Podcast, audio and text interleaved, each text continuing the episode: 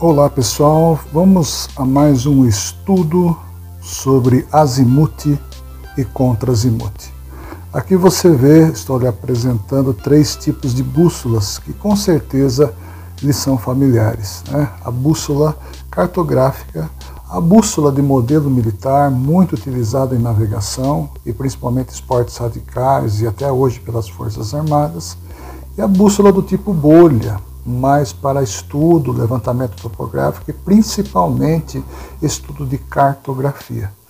Bom, quando se fala em azimuth, eu devo entender que azimuth é a direção em graus até o rumo desejado a ser atingido. Como isso, Osório? Então eu vou explicar de uma forma bem simples, de uma forma bem caseira. Eu tenho aqui um pequeno pires, onde eu vou desenhar a nossa orientação.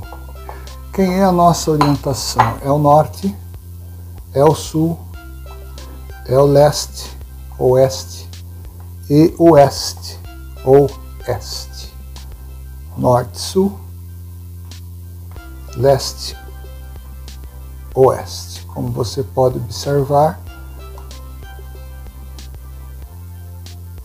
consoante né, ou coerente com a bússola cartográfica. A mesma disposição de orientação existe na bússola militar, uma vez que o norte da bússola militar já está apontado para o norte magnético, então a agulha imantada ela está sobre a inscrição norte. E a bússola tipo bolha também, que traz a mesma marcação, traz a mesma nomenclatura mais academicamente dizendo. Quando eu falo de azimuth, eu estou dando aí uma direção ao meu navegador, sendo que o azimuth é distância em graus ou a própria distância em graus até a direção dada. Né? Suponhamos que aqui eu tenha 45 graus como meu azimuth. É claro que o meu contra-azimuth eu vou somar 180 graus. Se eu, for so, se eu for somar 180 graus, eu devo entender que cada quadrante eu tenho 90 graus na sua abertura. Eis a razão que nós abrimos é, para fins de estudo em 45 graus. 45 mais 180 graus, que seria, ou melhor dizendo, que é a direção oposta, vai ficar 225 graus. Recapitulando, eu tenho um azimuth qualquer, um azimuth qualquer, Aqui eu coloquei para o nosso estudo o azimuth de 45 graus. O meu contra-azimuth será a direção inversa, ou seja, 225 graus. Para que nós usamos isso? Quando estamos trafegando, quando estamos caminhando, explorando as matas, né? e principalmente na orientação diurna ou noturna, nós temos que estar sempre conferindo a direção que estamos indo. Se houver numa certa distância, dependendo da quantidade dessa distância em graus na bússola, o meu erro pode ser muito grande.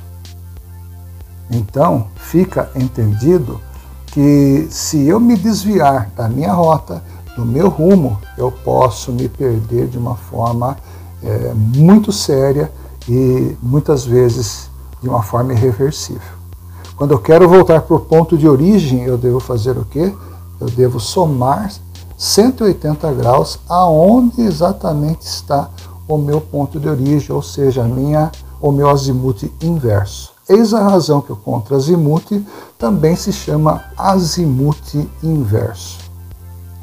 Observem vocês que nesta bússola cartográfica, né, ela está a sua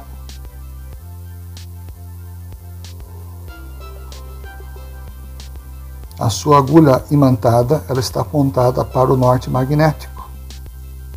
A partir desse ponto, a minha linha de fé, né, a minha seta de navegação, a minha linha de fé, a partir desse ponto zero, que é o norte magnético, é exatamente os meus azimuts. Observe vocês que eu coloquei exatamente em 45 graus. E é nesse momento que eu posso contemplar aqui a retaguarda, ou seja, 180, 180 graus, o azimuth de 225 graus. Serve para a bússola, esse conceito, essa prática serve para a bússola militar, que é a única diferença que ela vai fazer é estar sempre com agulha imantada sobre o norte magnético e também serve para outros modelos de bússola, como a bússola de bolha, cujo fim é estudos cartográficos.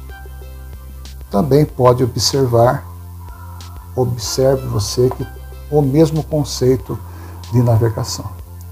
Então, recapitulando e finalizando, nós devemos lembrar que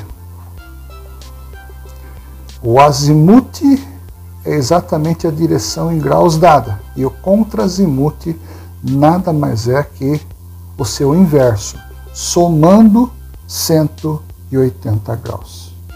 Pessoal, muito obrigado pela atenção. Se você tiver alguma dúvida, pode nos escrever. Se você gostou, curta esse vídeo e compartilhe. Muito obrigado, até os próximos estudos.